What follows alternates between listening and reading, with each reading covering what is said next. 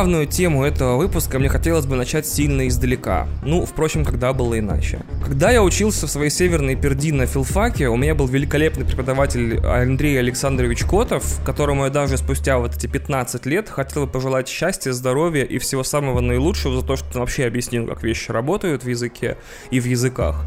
Он вел страшную, чудовищную дисциплину под названием «Общее языкознание», предусмотрительно разбитую на две поддисциплины. Это введение в общее языкознание, которое было на первом курсе, и которое объяснило всем девочкам, пришедшим за дипломами, чтобы отмазаться от родителей, и всем мальчикам, заскочившим на филфак, отмазаться от армии, куда они попали.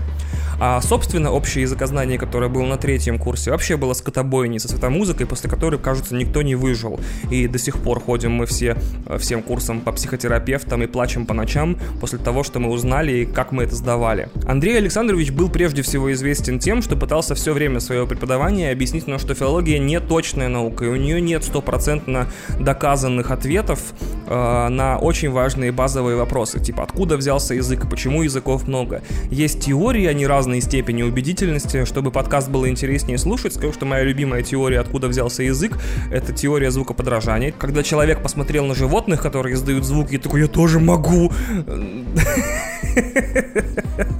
И еще есть теория общественного договора, где люди посмотрели друг на друга и решили договориться о том, что те или иные слова будут значить те или иные вещи. И нетрудно понять, почему она не имеет права на жизнь. Достаточно представить себе людей, э, собравшихся вокруг костра у пещеры, такие, так вот, значит, угу-бугу — это будут ягоды, а ага-бага — это будут, значит, динозавры а шака-шака будет, будет дубинка, а луку-луку это будет то, что мы делаем с женщинами в пещерах. Договорились, все-таки, да, отличная идея, нам очень нравится, очень концептуально и смело. Главное, что родил Андрей Александрович Котов во время, собственно, нашего обучения, это мем так сложилось исторически, ставший первым и главным мемом филфака задолго до появления слова «мем», в его текущем значении. Но самым, конечно, бронебойным хитом Андрея Александровича для всего курса было регулярное упоминание Фердинанда де Сассюра, что довольно странно, учитывая, что на курс из 30 человек было 24 девушки, и мне очень удивительно в ретроспекции думать, почему же такой гогот был каждый раз,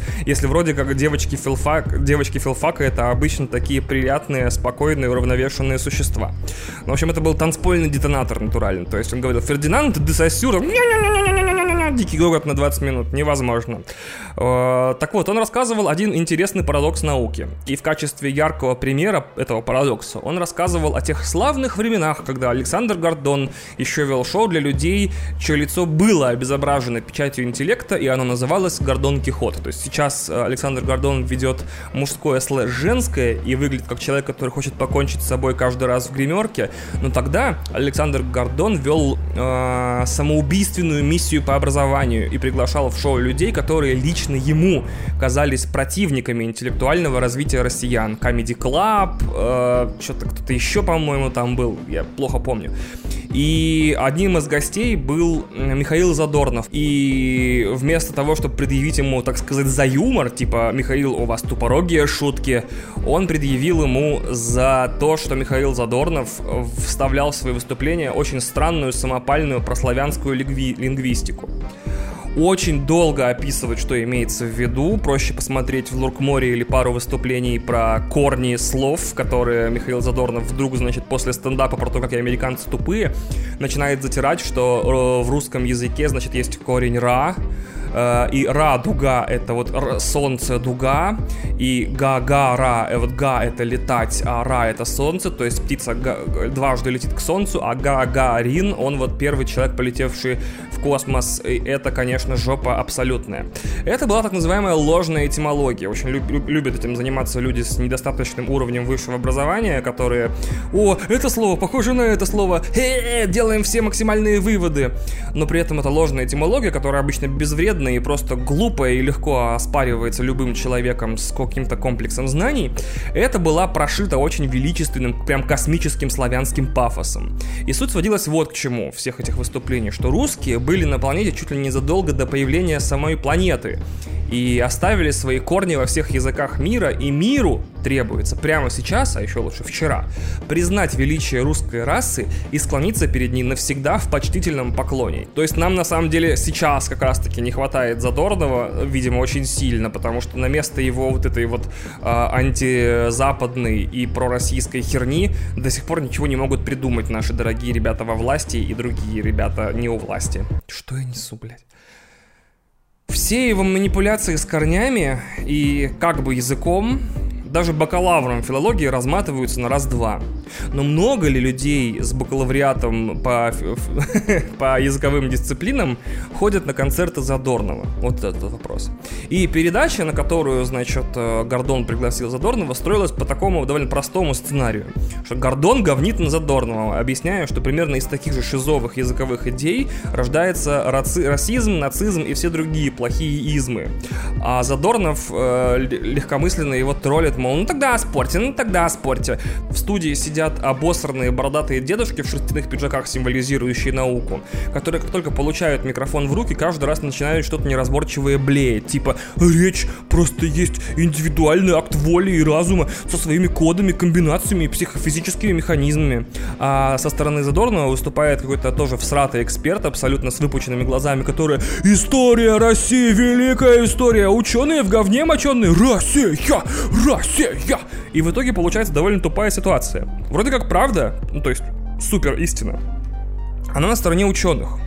Но объяснить ее внятно они не могут. А всякая про- пророссийская срака, объясненная очень простым языком, да еще и играющая на национальных комплексах, залетает зрителю только в путь. Это называется плен языка. Очень смешная история, которую тоже рассказывал нам Андрей Александрович Котов. Он объяснил это следующим образом.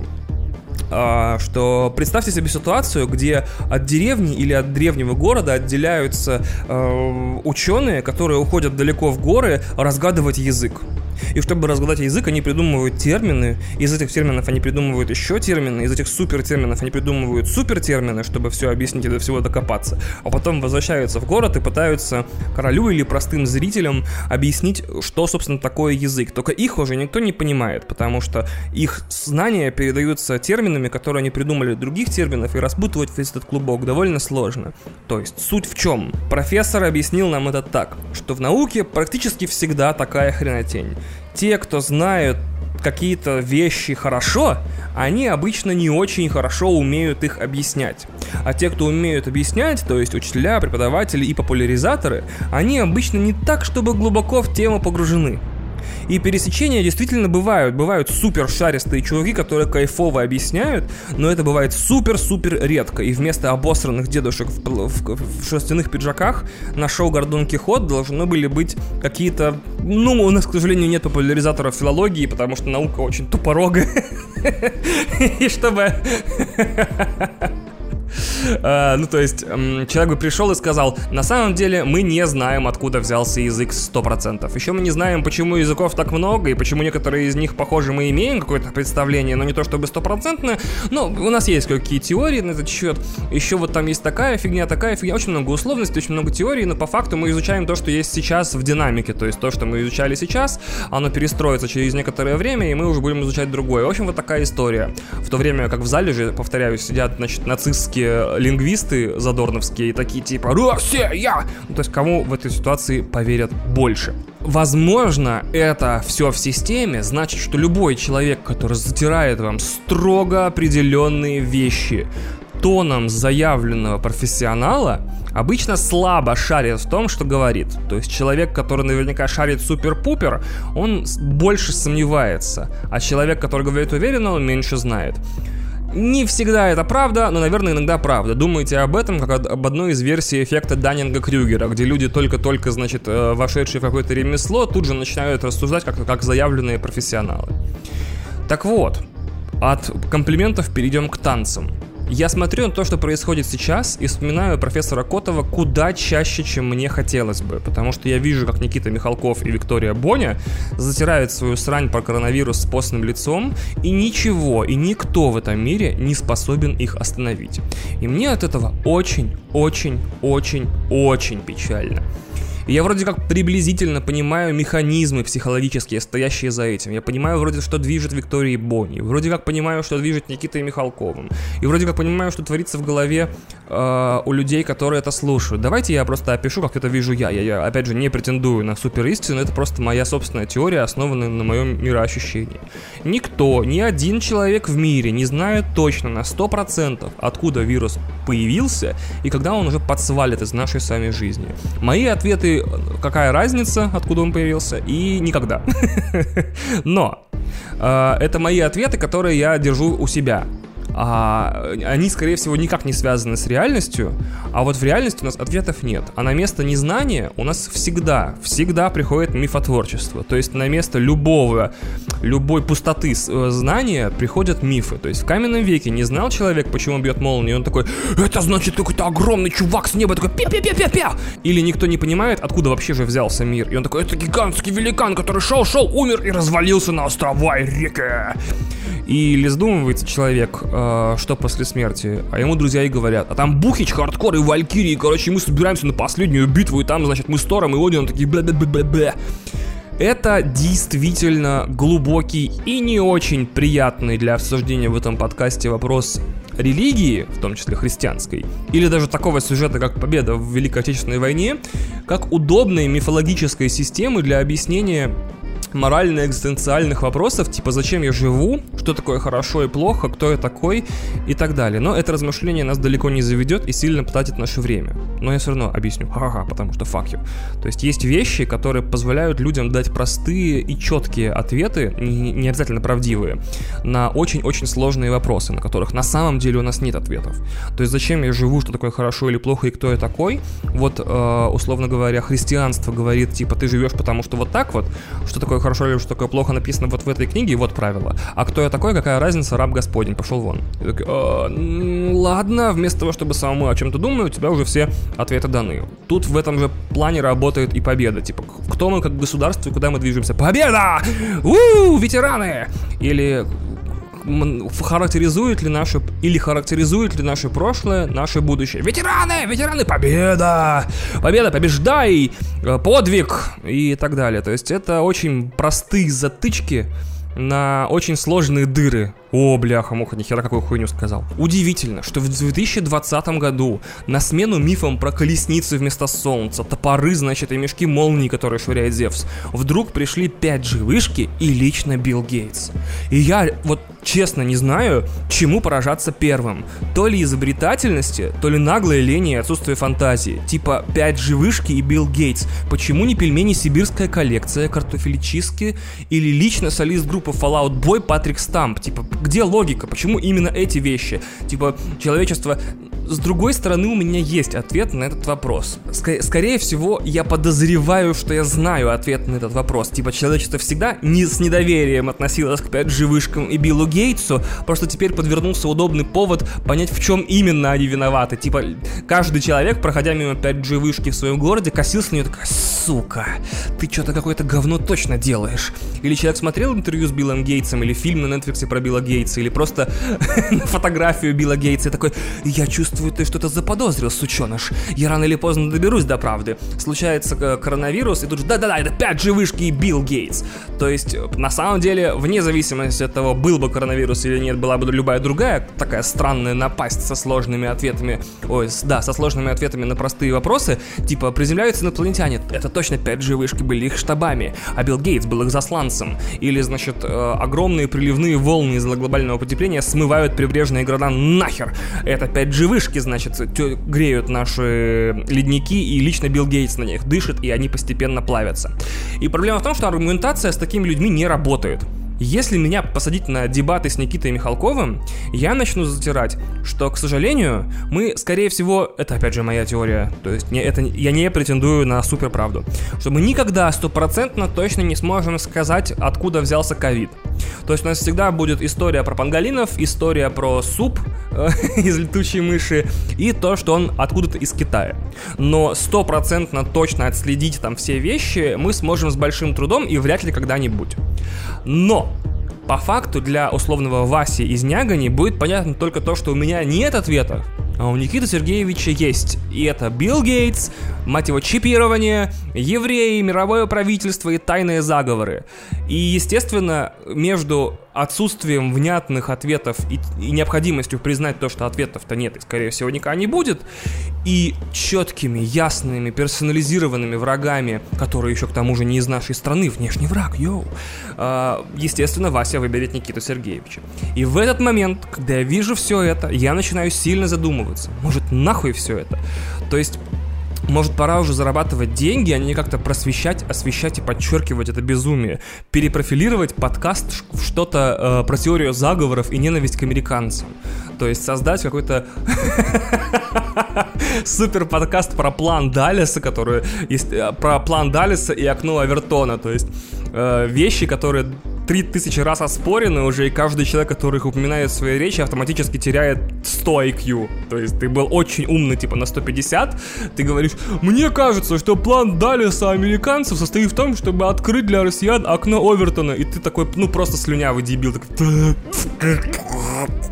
Естественно, эти заявления нужно делать не таким тоном. Каждый человек, когда упоминает эти позорные интеллектуальные маркеры, для меня начинает звучать вот так. То есть, мне кажется, что а, американцы используют план Даллиса, чтобы открыть для россиян окно Авертона. Как нетрудно заметить, ровно до упоминания плана Даллиса человек звучал для меня адекватно, а после этого он слюнявый дебил и дегенерат. Да, а, вот так. То есть перепрофилированный один дома надо было бы назвать план Даллеса и рассказывать россиянам о том, что каждая новинка в их жизни, любая новость, это неотъемлемый элемент глобального плана американцев по уничтожению России, в который еще так или иначе включены европейцы и чуть-чуть китайцы, потому что вроде как мы с китайцами союзники и торговые партнеры, но что-то мы им хера все равно как люди не доверяем, то есть э, правительство вроде как заключает с ними какие-то соглашения с Китаем, мол, Китай, вот Китай нам друзья,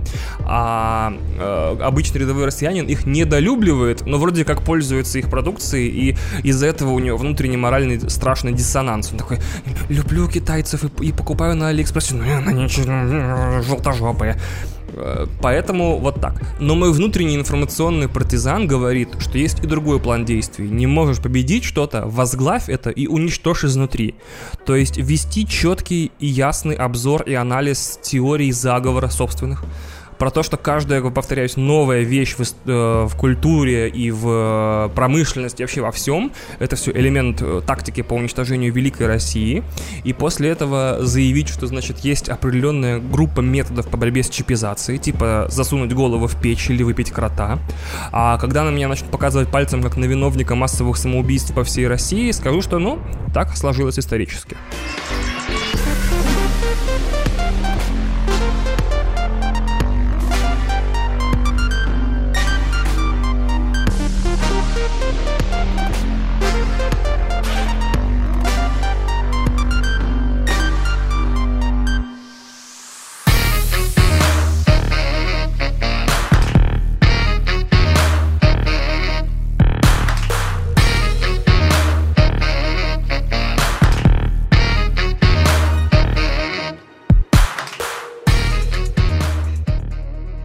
Тем, как я перейду к большому, надеюсь, монологу про видеоигру Disco Elysium и быстрым обзором на сериалы, которые я за последнее время посмотрел, я хотел бы заострить ваше внимание на одном из тех сериалов, что я посмотрел, это Into the Night на Netflix.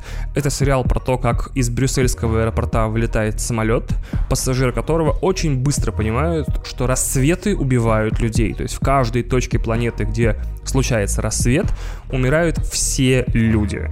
И их задачей становится не только перегнать рассвет, постоянно летя на, получается, запад, да, господи, как с географией-то херово. И останавливаясь, приземляясь, точнее, в тех или иных точках планеты, чтобы дозаправиться и найти там ресурсов каких-то, еды, там, медикаментов и так далее, но и найти убежище. И сериал мне лично эти 6 или 8 серий, не помню, очень понравились. И я хотел бы поблагодарить Netflix за то, что они, а, пытаясь э, привлечь э, аудиторию конкретных стран, покупают или снимают для них отличные сериалы, и из-за этого мы теперь знаем, то есть из-за того, что, например, Netflix очень хотел привлечь бельгийцев э, к экранам приложений, а мы теперь все во всем мире знаем, что у бельгийцев есть возможность снимать сравнительно низкобюджетное, но все равно очень драйвовое, простите за выражение, кочевое ТВ. А, и это классная миссия Netflix, что из-за того, что сервис международный и подписки ему нужны для роста во всех странах, мы теперь узнаем, что у бельгийцев есть Into Night, у испанцев или итальянцев, не помню, есть Касса де Папьель, то есть э, Money Heist, сериал про ограбление, который как бы Misfits только, где Misfits встречают 13 друзей Оушена. Спасибо огромное Netflix за это, а также особенный супер респект вот этим пассажирам первого класса на самолете из сериала Into the Night. Это Дима Князев, Александр Лобачков, Дарк Леббит, Тим, Кирилл Галкин, Константин Келемен, Максим Изотов, Юрий Реутский, Солти, Борщевита, Антон Щербаков и Павел Тернюк. Если бы не вы, наш самолет никогда бы не взлетел, и на рассвете бы мы все умерли. Пока что пристегнитесь, мы продолжаем э, полет на высоте 10 тысяч прослушиваний на каждом выпуске. И спасибо вам еще раз огромное.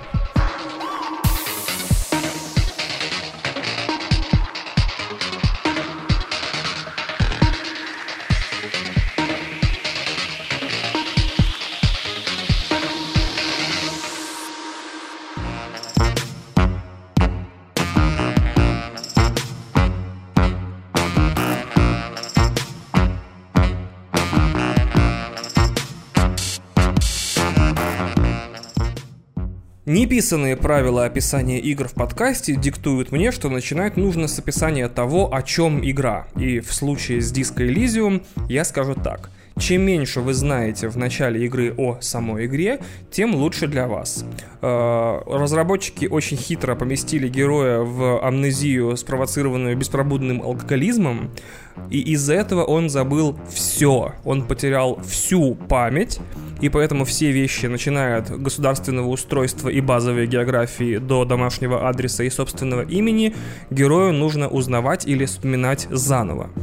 Но скажу так, Главный герой приходит в себя после разгуляйской вечеринки и понимает, что он полицейский, и ему надо расследовать убийство в городе Ривашоль, где кто-то повесил мужчину на заднем дворе отеля-кафе Whirling in Rags. Это все, что вам нужно знать о Disco Elysium, можете дальше не слушать. Мой любимый эксперимент касательно игр — это смотреть на них глазами Кристины. Значит, для Кристины, напоминаю, лучшая игра из-за плеча — это Titanfall 2, потому что бегают люди и прыгают роботы.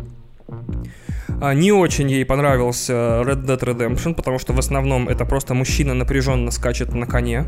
Не очень ей понравился God of War. Это огромный накачанный какой-то бородатый зэк э, ломает вазы. Это все, что она видела. Э, the Legend of Zelda Breath of the Wild для Кристины это какой-то плюгавый эльф в цветных костюмах лазит по скалам. И э, Disco Elysium для Кристины вообще выглядит как дикость как наркотрип, наверное.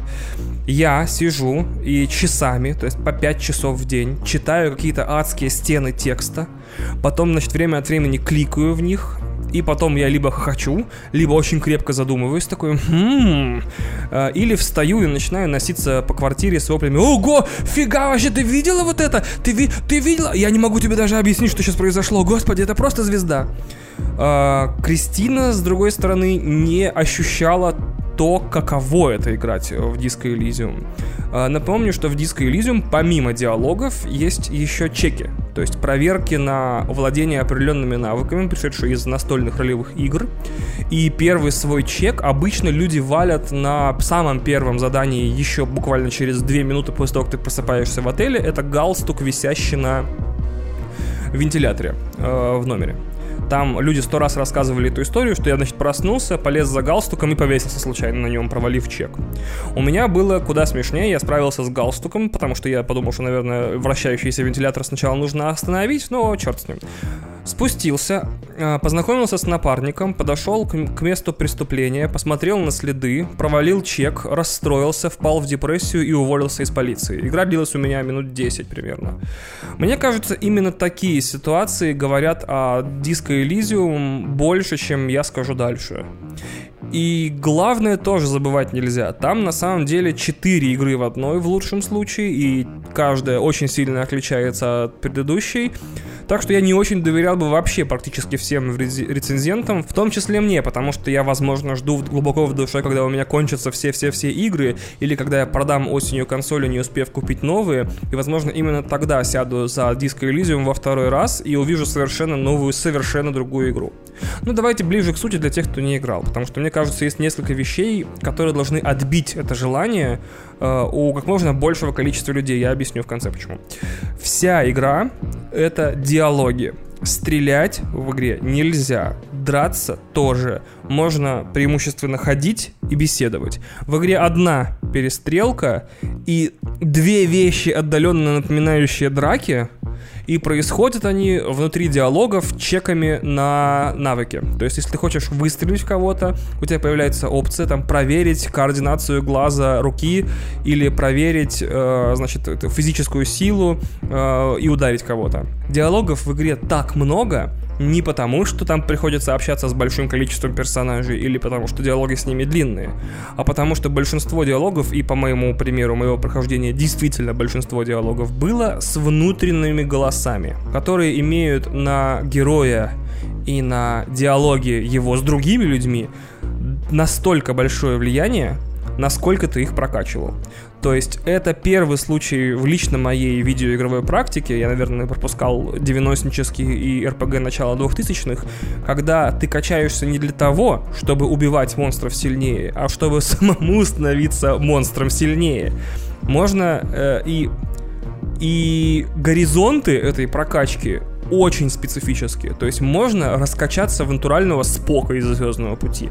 Холодного, отстраненного, рассудительного и ведомого логикой мастера споров, а можно раскачаться в припадочного и настроенного на волну потустороннего мира копа не от мира сего, который слушает ветер, и он подсказывает ему какие-то вещи, или смотрит вдаль задумчиво, пытаясь понять, зачем в этом мире вообще жить.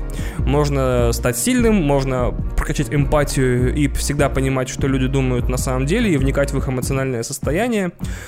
Одно из крутейших изобретений Disco Elysium, и конкретно команды Zaum, которых я читаю Zaum, потому что Disco Elysium это действительно Zaum, есть еще кабинет с мыслями. Это thought cabinet, это как чертоги разума, конечно же, нужно перевести, наверное, э, в котором можно думать думы, я не знаю, как это еще описать, собирать себе нового себя из философии, идей, воспоминаний и концепций. То есть с точки зрения обычных игр, где вы деретесь много и колдуете, это перки.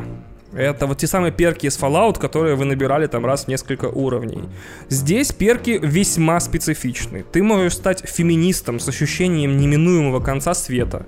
Можешь вспомнить свой домашний адрес или провозгласить себя копом-суперзвездой по имени Рафаэль Амброзиус Кусто и играть всю игру под этим именем, отказавшись или даже не став узнавать настоящее. А можно и то, и другое, и третье, и еще не забыть, значит, то, все, пятое, десятое. В общем, так как герой просыпается пустой, в прямом смысле, у него пустой э, пустые чертоги разума, в течение игры, общаясь с теми или иными персонажами, ты формируешь себя заново. То есть ты узнаешь, например, от одного из персонажей о величии белой расы. И ты такой, хм, а что если мне часок над этим подумать?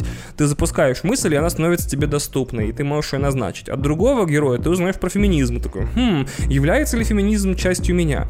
Ты узнаешь, что ты можешь быть апокалиптическим копом, который думает о том, что мир рано или поздно умрет. И ты тоже можешь эту мысль интернализировать и каким-то образом э, сделать ее частью себя.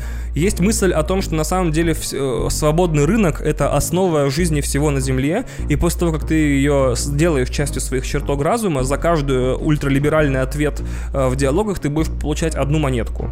Это довольно много, кстати, по масштабам игры, ну, прилично. Вот. В итоге я ходил и защищал свободный рынок по всему Ривашолю и говорил, типа, люди должны сами обеспечивать себя и быть бизнесменами. Ну, я, правда, ультралевый. ничего, не поделаешь. И к главному перейдем. Текст в игре действительно сложный. Так как, напомню, еще кроме него в игре решительно ни хрена нету. И многие спрашивали меня и друг друга, и любых других людей про знание языка. Типа, нужно ли знать английский, чтобы играть в Disco Elysium? Я отвечу так, тут даже знание языка не поможет. Тут в широком смысле вообще ничего не поможет. Герой может разговаривать с галстуком, например, прислушиваться к ветру, обсуждать расовую теорию с татуированным громилой, защищать ультралевые идеи. И я бы так сказал вообще, это игра для тех, кто не только умеет и любит читать, потому что, повторю в 50 раз, здесь ничего больше делать не приходится, но и для тех, кто постоянно хочет переспорить книгу, которую читает. Вот эти люди тут будут вообще э, рады и счастливы. Для всех остальных это будет какая-то скучная заун, которая на самом деле сильно перехайплена, скажут э, наши дорогие друзья. Для начала скажу главное. Диско Элизиум мне понравилось. Все вещи, которые в ней должны были сработать на меня, сработали. В ней обнаружились, конечно же, недостатки, недостатки, поэтому сейчас я на них заострю внимание. То есть все, что в игре хорошее, оно уже описано тысячу людьми в миллиарде рецензий. Да, это идеальная игра про разговоры. То есть, скорее всего, после нее любые игры, где люди разговаривают, будут казаться вам картонными и бездушными. Э, тут люди разговаривают именно так, как люди должны разговаривать. И в ней есть ситуации, моменты, истории и, не знаю, феномены, которых не только нет ни в одной игре, но и они очень сильно врезаются в память, но, к сожалению, они все уже сто раз описаны, поэтому я не заострять внимание не буду. Заострю я внимание на том, что мне в этой игре не понравилось. Мне не понравилась классическая система диалогов. Сначала, когда идут уточняющие вопросы, потом фразы, требующие проверки навыков, и уже после этого в списках идут ответы, пускающие диалог по одному из путей. Типа да, нет, согласен, не согласен, хочу, не хочу, давай, не давай. Это очень классическое строение, которое отбирает возможность выбирать то, что ты хочешь сказать, и заставляет выбирать то, что тебе надо сказать, чтобы двинуться дальше по сюжету.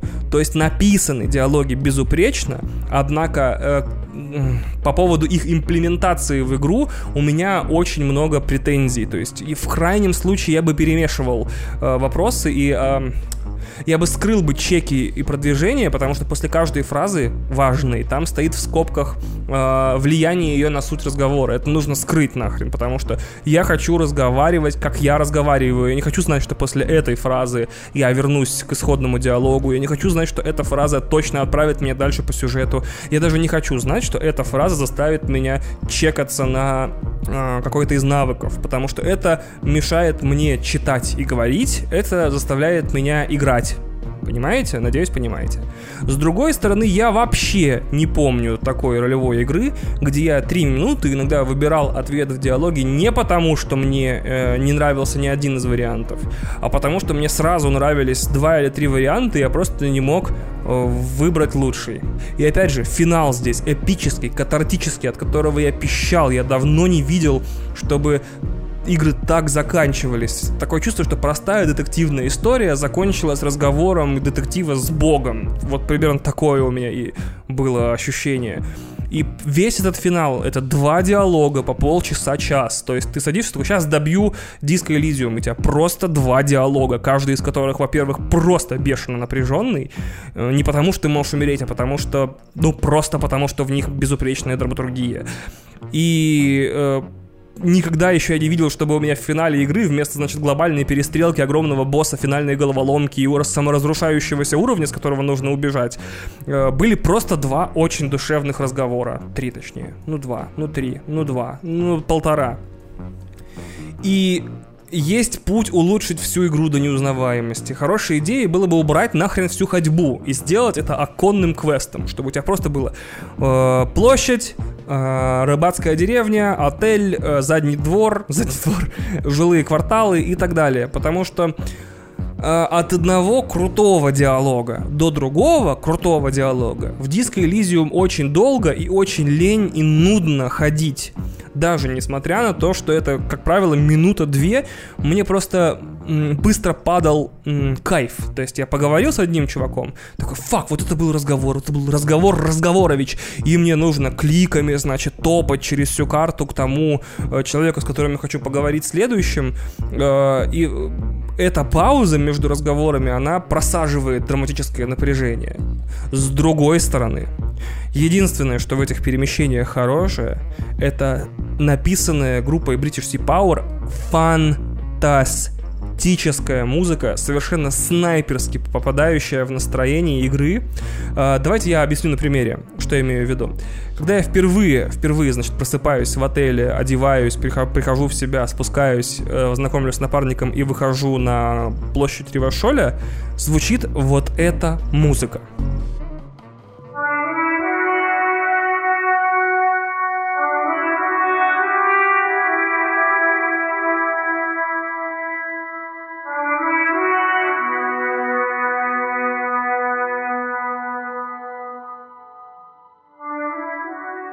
И по этим нотам ты сразу, прям сразу понимаешь, про что эта игра и что в ней будет. Возможно, я очень впечатлительный, ну, невозможно, так и есть, но по этой музыке абсолютно сразу, прямо вот с первых нот стало понятно то настроение, которое будет царить в игре от начала и до конца. Я не буду спойлерить и объяснять про то, что такое Пейл или кто такой Криптид и кто на самом деле убийца, но почему-то мне лично уже по этой музыкальной теме в самом начале игры, в первые там 5 минут 10, стало ясно, что все ответы на все вопросы в этой игре будут а. очень необычными и б. печальными. Я очень редко вижу такой синтез музыки и повествования, в видеоиграх. И поэтому, да, поэтому Disco Elysium это 9 из 10 стабильные. По поводу важных вопросов, типа, по поводу выхода на консоли.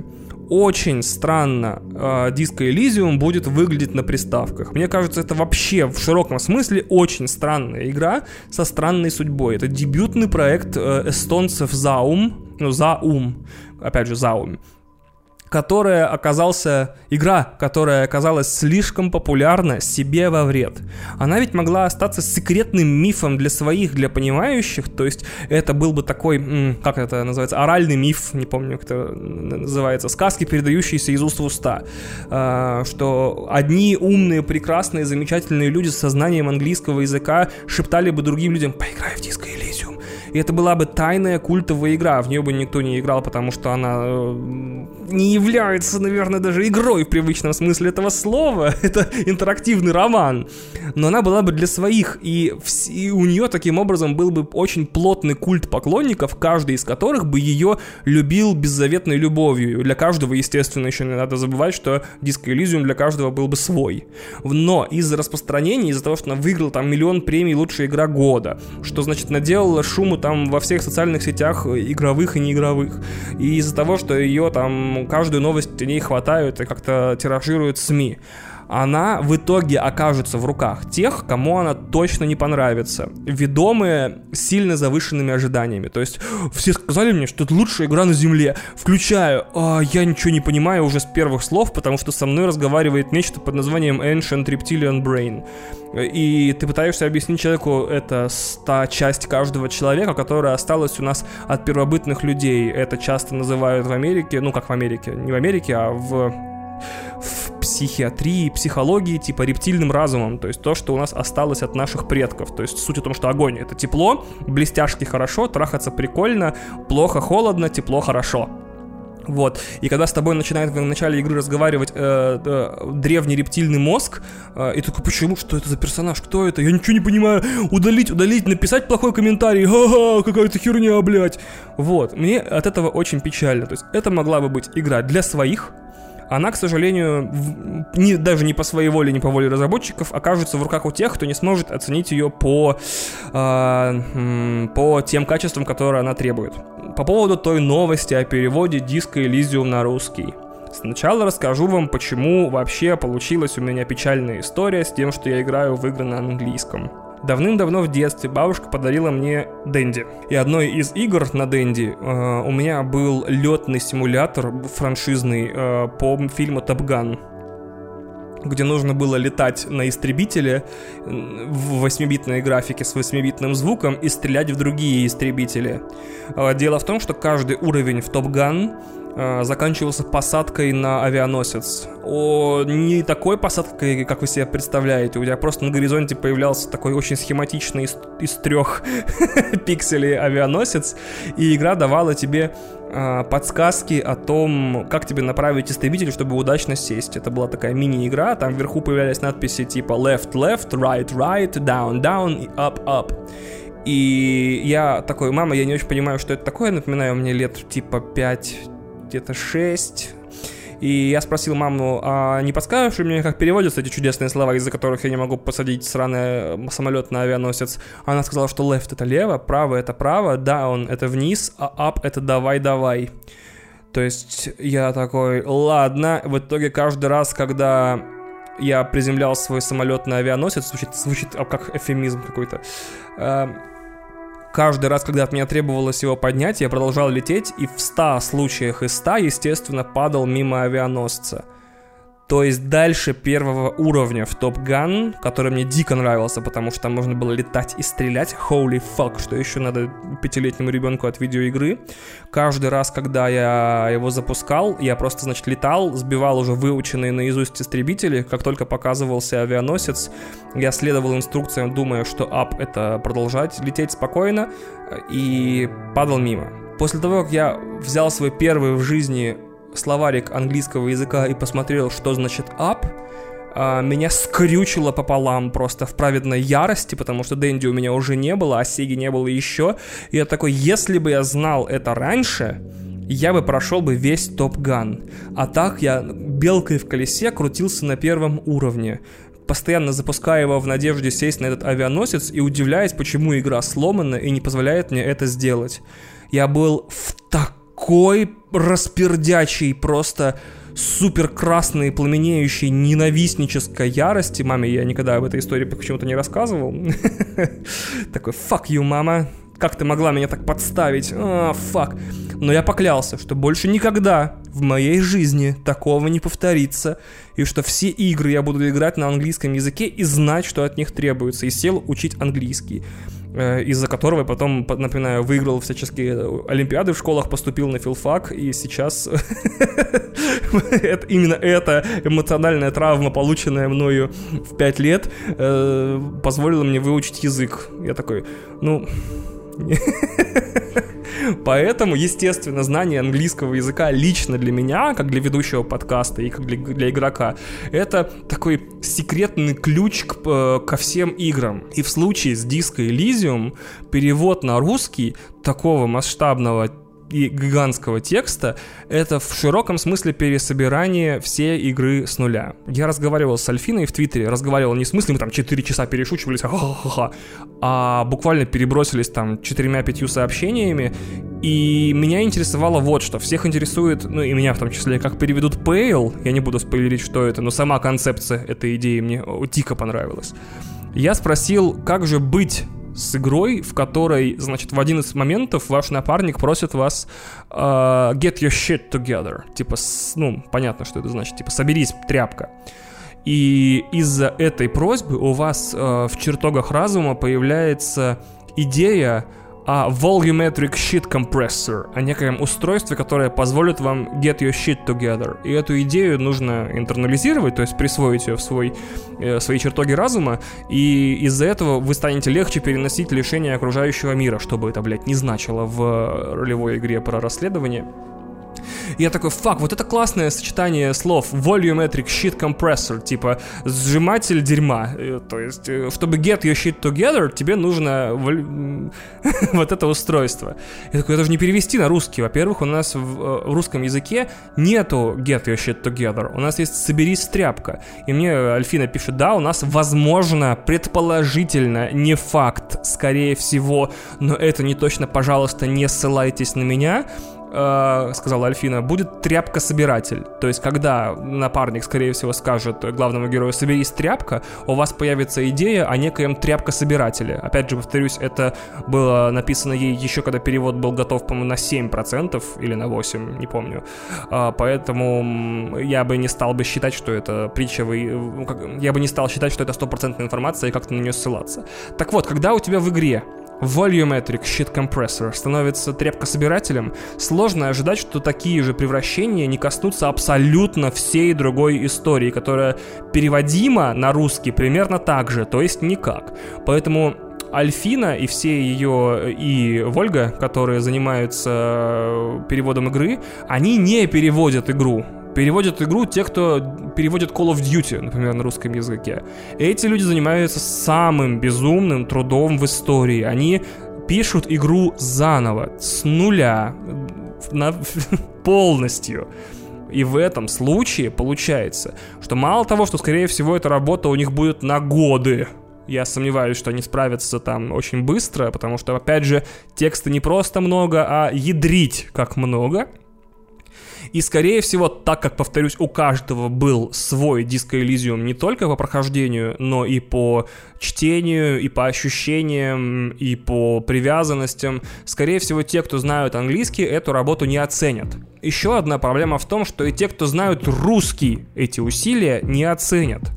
И именно поэтому, ну то есть, повторяю, мы переводим игру для людей, которые не знают язык. Поэтому я знаю, что этот проект для Альфины и всех причастных, он passion project, то есть они переводят, потому что им интересно перевести, им интересны эти загадки, эм, им интересно это жонглирование словами, им интересна сама работа. Они, скорее всего, работают не за результат. Я думаю, что деньги там тоже засвечены, ну, немногомиллионные, надеюсь думаю. Поэтому, скорее всего, им важен сам процесс. А, да, но, как вы понимаете, это будет совершенно проклятая затея, э, за которую им очень вряд ли скажут спасибо.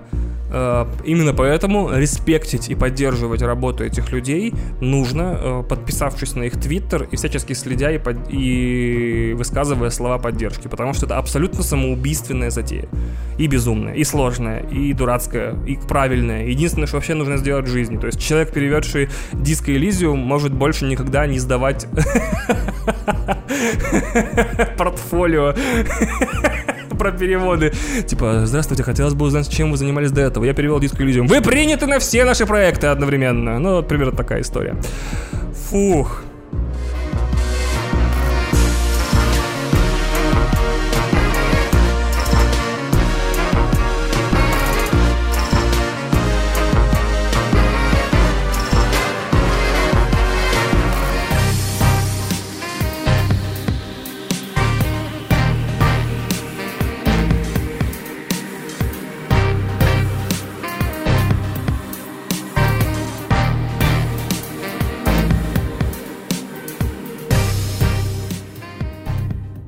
Давайте по сериалам пройдемся, которые я посмотрел. Значит, это будут быстрые рецензии, чтобы не задерживать вас долго, но чтобы вы знали, как я отнесся к тем или иным вещам. Westworld, сезон третий, господи боже мой, это было просто потрясающе первые четыре серии, то есть как раз таки те серии, которые отдали прессе на, на обзор, а остальные четыре серии качество падало пополам с каждой серии, то есть великолепная четвертая, неплохая, пятая, так себе шестая, седьмая и восьмая, конечно, приговорила для меня сериал окончательно. То есть даже после своей импровизированной перезагрузки, после того, как действие из парка, значит, с андроидами переместилось в реальный мир, э, сериал не, не остался способен даже заинтересовать зрителя на четвертый сезон. У меня, если честно, третий, третий сезон окончательно отбил желание иметь что-то общее с сериалом Westworld, поэтому это дроп. Я посмотрел Primal, это первобытный, э, первый сезон и пока что единственный. Это история про то, как э, мужчина теряет всю свою семью в каменном веке. Это странно звучит, будто он типа живет, живет и себя уезжает в каменный век. Нет, на дворе каменный век и мужик, такой раскачанный мужик в шкуре. А в результате, значит, теракта динозавров теряет всю свою семью и встречает динозавра, у которого огромные динозавры скушали всю его семью. И они становятся друзьями и попадают в разные, значит, приключения. Прикольная особенность сериала «Первобытный» в том, что там ноль сраных слов. А, Еще одна прикольная особенность сериала «Первобытный» в том, что аниматор и режиссер сериала — это Генди Тартаковский. Это тот самый чувак, ответственный за «Самурая Джека» и «Войны клонов». С первой серии меня не очень запануло, потому что каменный век, какие-то там, значит, люди прыгают, что-то дерутся, орут друг на друга и дерутся с динозаврами. Но где-то к четвертой серии, где появились то ли мифологические, то ли фантазийные элементы в этом всем расписании, а, меня тут же зацепило, и я вторую половину сезона приговорил буквально за день. Очень понравилось. Э, главное, как-то с первых серий найти свой общий язык с тем, что э, это сериал, в котором люди не разговаривают, и там одни в основном драчки. У Джеймса Кэмерона есть документальная серия интервью «История научной фантастики», вышедшая где-то, не помню где, ну где-то она точно вышла, а, где он берет интервью режиссеров главных фантастических фильмах э, по каждой теме. То есть сначала у него монстры, потом инопланетяне, потом искусственный интеллект, потом виртуальная реальность и так далее. Очень здорово, взято интервью у всех, у кого вы могли бы себе представить. Ридли Скотт, а, Киану Ривз, эм, кто там еще, Люк Бессон, по-моему, там светился, кто-то еще точно. А, естественно, Стивен Спилберг. Но, к большому моему сожалению, все эти интервью — это какая-то облизывание друг друга. То есть, кто бы ни сел рядом с Джеймсом Кэмероном, они все время такие, да, да, ты прав, офигенная идея, ты был клевый, это потрясающе, это the best of the bestest, то, что ты сделал, это великолепно. Как додумался до этой гениальной штуки. То есть, я, если это был и промо-проект, я так и не понял, промо чего это было. А если это была серия исследований истории фантастики в интервью, то почему там никогда нету критики? Ну, хоть какой-то, типа, а почему у тебя вот эта херня такая залупистая? Такой, м-м, очень печально. Вот, Тайгер Кинг я посмотрел э, на Netflix, и несмотря на то, что я гораздо больше людей знаю, которым он понравился, мне было очень скучно. Я не понял, почему. Э, это было очень странно. Я смотрел и с каждой серии терял интерес. Типа, да, да, да, очень великолепно, угу, невероятно, господи, господи. Возможно, я просто хуёвый зритель документальных сериалов. Мне и Making a Murder, первая, э, вир, вир, первая виральная документалка Netflix, не то чтобы очень понравилась. Также я посмотрел «Банды Лондона», э, сериал о том, как, значит, в Лондоне вдруг умирает чуть ли не крестный отец всей лондонской мафии, и на образовавшийся вакуум власти приходят, значит, какие-то хмыри, и начинаются дикие драчки и перестрелки. Э, три серии в сериале ставил режиссер Рейда Гарт, Гаррет, Гаррет Эванс, и эти три серии сильно отличаются от других. В интернете полно мнений, ну вот те серии, где дерутся и стреляют классные, остальные какая-то шляпа, ебать. Но мне в целом очень понравилось. Особенно те серии, где ничего не происходит, где никто никому черепа этими бейсбольными битами не ломает и не заставляет жрать пепельницу с размаху кулаком. Э, сюжет мне понравился, все понравилось, персонаж понравилось, очень жду второй сезон. Но в случае с Тайгер Кингом я даже последнюю серию смотреть не стал. Вот вам насколько все круто. Я посмотрел документалку Defiant Ones на Netflix про историю взаимоотношений. Это очень странно звучит. Доктора Дре и Джимми Айовайна. Йовина. Йовини. Э, которые образовали лейбл Interscope. То есть все, что вам нужно знать про группу NWA, про Леди Гага, про Трента Резнера, про лейбл Interscope э, и про вообще рэп-музыку и классический рок и про всю современную музыку в принципе в этом сериале описано. Спойлер к концу, Дре и Айвайн создают сначала Beats, то есть наушники, мои любимые, э, а потом создают приложение Beats Music, и сериал начинается с финала и заканчивается этим же легендарной покупкой Apple Beats за 3 миллиарда долларов. Вот такая потрясающая история. То есть, если ты шаришь в музыке, у тебя все будет хорошо. Я посмотрел Upload, это сериал на Amazon Prime, который рассказывает о виртуальной реальности, куда переселяются сознания умерших людей. Они могут звонить простым людям живым еще, они могут общаться между собой, заниматься какими-то делами и так далее. То есть, это вот uh, The Good Place и Black Mirror смешанные вместе. Но проблема в том, что как только Upload начинает шутить, а это вроде как комедийный сериал получасовой, он почему-то шутит какие-то тупорогие шутки про письки. Мне не очень понравилось. А вот детективная линия о том, что главный герой кое-чем занимался, и, скорее всего, он умер не своей смертью, не в результате случайности, а это было заказное убийство э, его конкурентов, или не конкурентов, а кого-то еще. Вот эти части мне нравилось. То есть каждый раз, когда аплоуд касается серьезных вопросов, мне становится очень интересно. Типа, а вообще это логично, что у нас... Э, мертвые люди в обществе, которое описано в сериале, могут звонить живым. Это же значит, что живые от, мертвые от живых больше никогда не отстанут.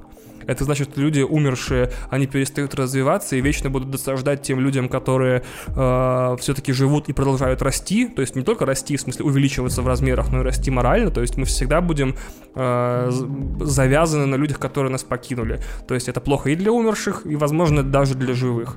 Эм, И должна ли эта услуга стоить деньги, или должно быть неотъемлемое правило каждого, право каждого человека. Вот как только upload касается серьезных вопросов, у меня интересность 100%. Как только он начинает шутить про письки, сиськи, значит, э, не знаю, сперму, говно, значит, и э, шутить по очень, очень basic шутки про э, программистов и код, мне становится очень печально и совсем неинтересно. Возможно, upload ни в коем случае нельзя было быть комедией, а нужно было быть очень таким прям гритти-нити-гритти сериалом про искусственный интеллект, тьму и социальные, значит, э, последствия того, что люди теперь не умирают на 100%, но, к сожалению, Amazon такой, давайте просто будет смешно иногда, и будут шутки. И все такие, блядь, ну это же сделает сериал двояким. Они такие, неважно, мы Amazon, эксперименты, эксперименты. Вот, на этом, на этом невероятный 45-й выпуск э, подкаста «Один дома» завершается подписывайтесь на него хоть где-нибудь, подписывайтесь на меня, на подкаст в соцсетях. И если вам удобно и хочется, можете подписаться на Patreon, ставьте отзывы, э, оставляйте оценки, делайте что-нибудь. Я вижу каждый раз, когда вы упоминаете подкаст в Твиттере, когда какой-нибудь хмырь или хмыри, хмыресса оставляет э, твит. А посоветуйте какой-то подкаст послушать, потому что я не умею искать подкасты. А еще я регулярно пишу, значит, в Твиттер вещи, чтобы люди писали много реплаев, и у меня увеличивался рейтинг. Вот. Э, и вы приходите в эти э, посты говорите, один дома каст, best подкаст, просто разрывает все танцполы, больше подкаста вам не нужно, и каждому из вас, оставившему такое э, сообщение в ветке с другими неполноценными уродскими подкастами, огромное спасибо. Это был 45-й выпуск. Покеда! Виходила я в долину по червоною калину